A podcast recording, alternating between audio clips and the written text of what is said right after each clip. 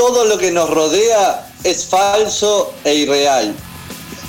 Falsa la historia que nos enseñaron, falsas las creencias económicas que nos impusieron, falsas las perspectivas mundiales que nos presentan, falsas las disyuntivas políticas que nos ofrecen, irreales las libertades que los textos aseguran.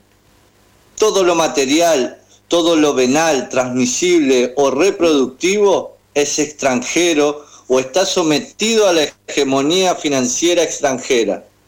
Extranjeros son los medios de transporte y de movilidad, extranjeras las organizaciones de comercialización y de industrialización de los productos del país, extranjeros los productores de energía, las usinas de luz y gas.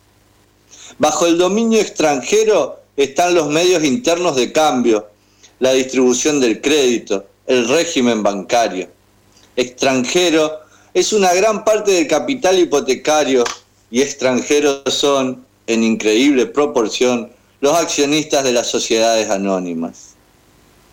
Hay quienes dicen que es patriótico disimular esa lacra fundamental de la patria.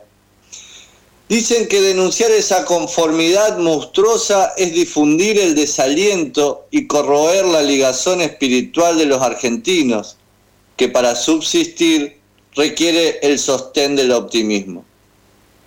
Rechazamos ese optimismo como una complicidad más, tramada en contra del país.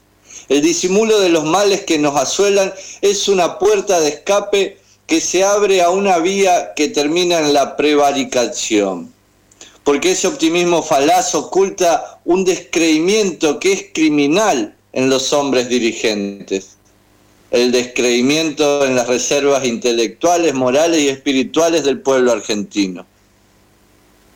No es un impulso moral el que anima estas palabras, es un impulso político. Raúl Escalabrini Ortiz, fragmentos del prólogo del libro Política Británica en el Río de la Plata, publicado en 1936.